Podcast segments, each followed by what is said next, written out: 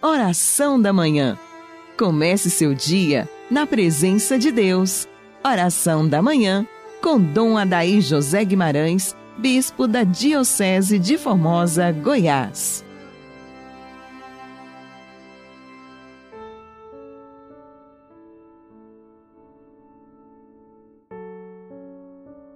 Que o vosso louvor transborde de minha boca, meus lábios exultarão cantando de alegria, aleluia. Dileto e amado ouvinte, inicio com você esta manhã sob o olhar intercessor de São José. Em nome do Pai, do Filho e do Espírito Santo. Amém. Permanecei, ó Deus, com vossa família e na vossa bondade fazei que participe eternamente da ressurreição do vosso Filho, aqueles a quem destes a graça da fé. Por nosso Senhor Jesus Cristo, vosso Filho, na unidade do Espírito Santo. Amém. Nosso coração se volta para o alto. A oração da manhã é para nos ajudar a iniciar a nossa manhã olhando para o alto, tendo esta certeza que o que nos move é a força divina, a intercessão dos santos, a presença do nosso anjo da guarda na nossa vida.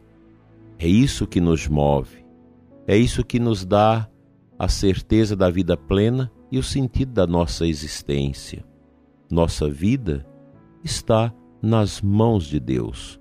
O justo vive pela fé. O que nós muito precisamos neste momento é a fé.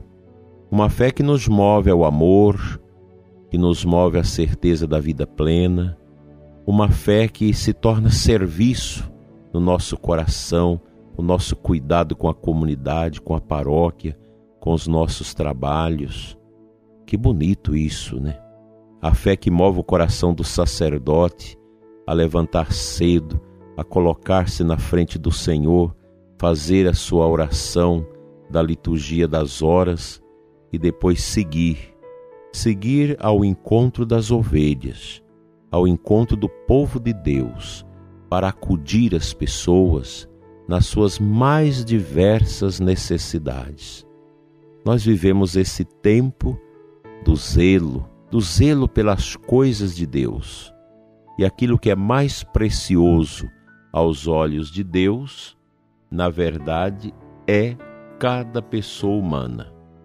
Cada pessoa é um tesouro de Deus para nós. Mesmo as pessoas complicadas, difíceis, complexas, elas também precisam da nossa atenção, do nosso zelo, do nosso cuidado. E aquelas pessoas que renegam a luz, que não aceitam a Deus, elas também são merecedoras das nossas orações. Daí a Igreja nos ensinar desde sempre: reze pela conversão dos pecadores. Não desista dos pecadores, porque eles são destinatários deste amor de Deus que nós já experimentamos pela nossa fé. A intercessão, a oração, o testemunho nosso vai ajudar enormemente as pessoas a buscarem a luz que vem do alto, que é Cristo, o ressuscitado. O nosso caminho só tem sentido se for trilhado no caminho de Cristo, com os pés do Senhor, com as sandálias do Senhor. Que o seu dia, prezado ouvinte, seja nesta luz, que o seu coração não desvie deste caminho, que você tenha presente hoje que você precisa ser testemunha de Cristo. Mesmo você que está em cima da cama e se recuperando da enfermidade, você que passa por dificuldade, que escuta o nosso programa aí na UTI, na enfermaria, onde você estiver, lembre-se, você é testemunha de Jesus. Veja que muitos doentes que têm muita fé, que são muito cheios desta luz do ressuscitado, têm sido canal de conversão para médicos, para enfermeiros, para pessoas que trabalham na área da saúde. Que bonito isso! Ontem a gente lia aquela leitura dos Atos dos Apóstolos que relata a morte de Estevão, ele morrendo apedrejado serenamente, glorificando a Deus, pedindo o Espírito e suplicando a Deus a misericórdia por aqueles que o assassinavam. E aquela atitude dele foi algo tão profundo que Saulo, que assistia e comandava tudo aquilo, foi interpelado pela graça de Deus para depois tornar-se um convertido e um santo. Um santo que morre com seu testemunho, gerando santidade no coração de um outro. E Saulo se tornou uma pessoa tão profunda que ele teve o seu nome mudado pelo próprio Deus.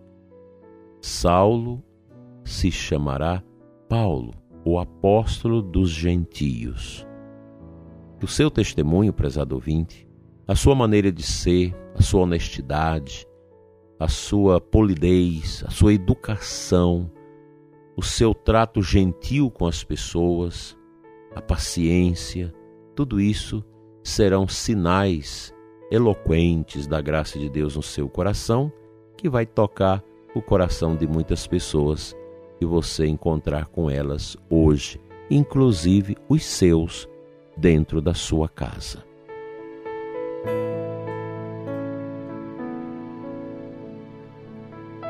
O evangelho de hoje, João 6, 35, 40, no final do evangelho, diz assim a palavra de Jesus: Pois esta é a vontade do meu Pai, que toda pessoa que vê o Filho e nele crê tenha a vida eterna, e eu o ressuscitarei no último dia. A pessoa de Jesus é para nós a referência e o sentido para nossas vidas. São Paulo, convertido, apóstolo das nações, chegou ao momento de dizer: Para mim, morrer é lucro, porque dentro da alma dele já estava desenhada a esperança na ressurreição dos mortos. Essa palavra de Jesus para mim e para você nesta manhã é uma palavra de encorajamento. Nós não podemos agarrar a este mundo. Este mundo é uma sombra que passa. E o próprio Jesus declara para nós que quem nele crê não perecerá, mas terá a ressurreição no último dia. Essa palavra que nós recebemos de Jesus que nos anima. Uma palavra que nos faz olhar para nós mesmos e para nossa história, para nossa vida, para além das aparências deste mundo. Nós estamos nas mãos do bom Deus. Ele é que nos move. Os cristãos são chamados a serem testemunhas da vida eterna neste mundo, em todas as circunstâncias. E neste tempo de peste, de sofrimento, o nosso coração deve ser tocado por esta luz de Deus e deve se tornar esta brasa acesa de amor que reluz também no coração dos outros. Vamos, por isso, viver mais a ternura, a confiança, jogar fora a amargura, o pessimismo, a nervosia, a impaciência. Calma. Nós precisamos de calma. Nós precisamos de oração para vencer, vencer essas tormentas tristes que vão se abatendo sobre o mundo. Ontem nós lembrávamos desta ansiedade que vai gerando morte no coração das pessoas. O nosso coração precisa ser tocado por esta luz incandescente de Cristo ressuscitado, para que ao invés de gerarmos amargura, tristeza, reclamações, murmurações, que o nosso interior gere vida, dinâmica, coragem, coisas positivas, gere toda esta motivação para vivermos cada dia com as suas próprias preocupações, mas como se ele fosse o último da nossa vida. nesta confiança tão bela que somos chamados a testemunhar. Por isso, meu caro irmão sacerdote, lideranças, religiosos, não vamos baixar a nossa guarda de fé, vamos, pelo contrário, levantar o estandarte da nossa coragem, da nossa determinação. Eu creio que nós sacerdotes precisamos ter a mesma determinação que os médicos, enfermeiros que estão aí nos hospitais apinhados de pessoas doentes com a peste e eles estão ali dando de si. Nós precisamos disso. A igreja é um hospital de campanha, onde Jesus Eucarístico é a força, onde os sacramentos são os alentos da nossa vida. Não vamos deixar que esse tempo cinzento e estranho tire a nossa alegria de ser, tire o nosso entusiasmo missionário.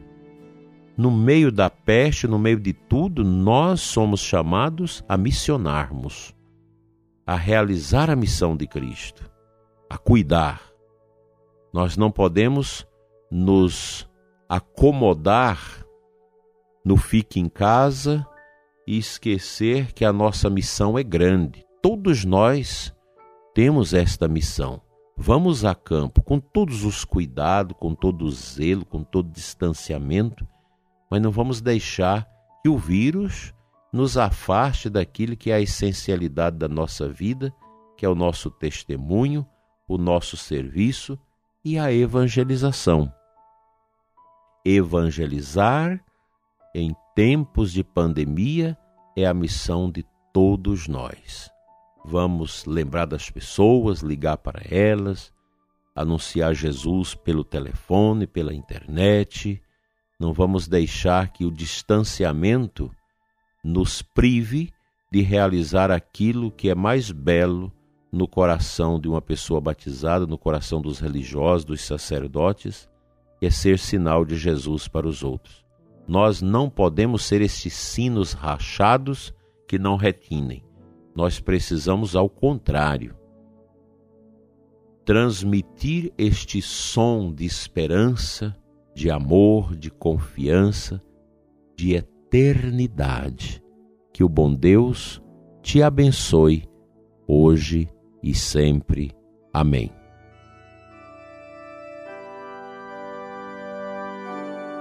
Pai Santo, Deus de amor, nós cremos no Teu Filho Jesus, sinal de eternidade e salvação para todos nós. Oro neste momento, ó Pai, invocando a bênção da saúde para os doentes que nos acompanham através deste programa. Abençoa, Senhor, todos os enfermos, sacerdotes que estão doentes, os religiosos, diáconos. Abençoa nossas lideranças que estão enfermas.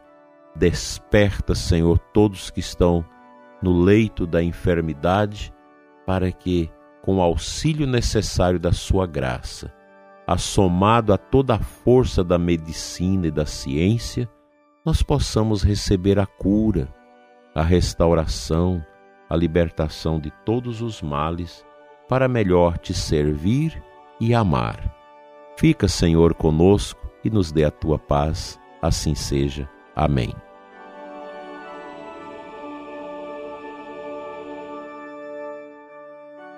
Pela intercessão de São José, cujo ano celebramos, venha sobre você e sua família a bênção de Deus Todo-Poderoso, Pai, Filho e Espírito Santo. Amém.